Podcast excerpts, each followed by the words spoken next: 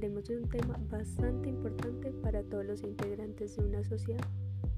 Primeramente, comprendiendo el significado de calidad de vida, el cual es demasiado amplio, con muchos complementos que vamos a abarcar. Así que empezaré dejando claro el concepto. Este se conecta con el bienestar social. Según Ferrand, la calidad de vida es el bienestar personal de la satisfacción o insatisfacción con áreas importantes, bien sea para él o ella. Ahora bien, la Organización Mundial de la Salud lo define como una percepción que el individuo tiene de su lugar en la existencia, ya sea en un contexto de cultura, relación con el ambiente en el que se encuentra, normas o inquietudes.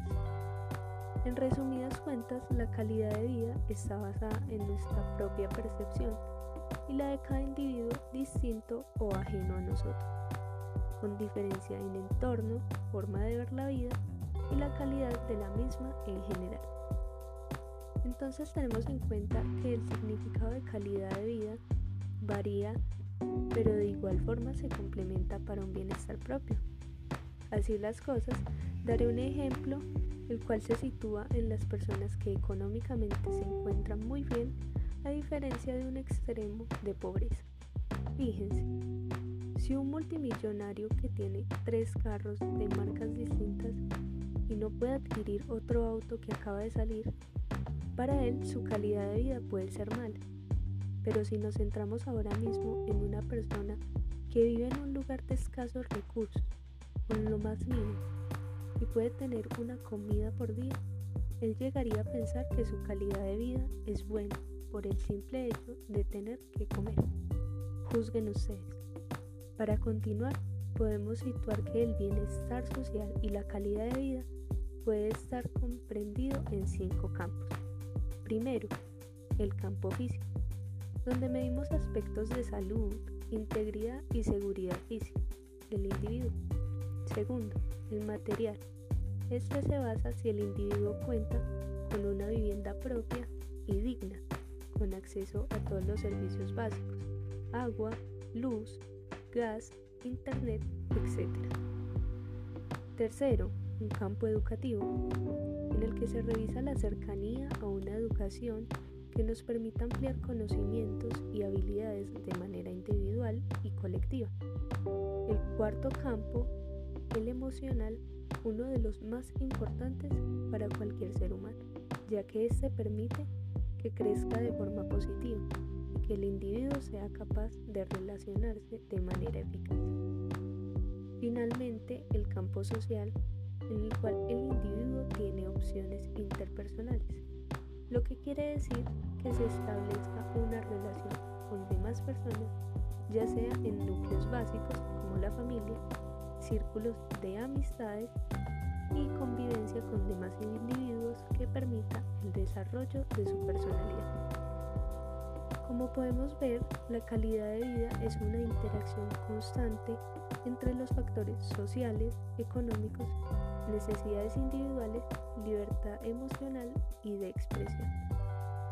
Para terminar, centrándome en lo anteriormente dicho, personalmente para mí la calidad de vida es un tema de muchas aristas, con muchas definiciones y con puntos de vista distintos, pero en mi experiencia me gustaría terminar con desmentir los dichos como pobre pero feliz, o tal vez rico pero en soledad.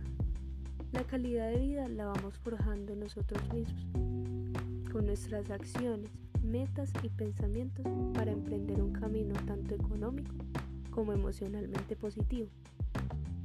En este momento de mi vida, siendo un adolescente, pienso que me faltan muchas cosas por conseguir para mi propio bienestar, que tengo personas que siempre estarán, como también personas que me han dado la espalda que cuento con una buena estabilidad económica y mental, pero el ser humano nos lleva siempre a querer poseer o adquirir más, tanto para nuestro bienestar material como personal.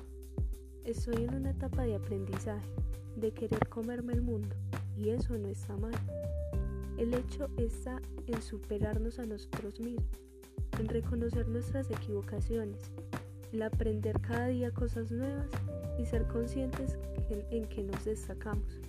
Cada persona tiene una percepción de vida diferente y eso quiere decir que si a ti, que si para ti la felicidad y la calidad de vida está centrada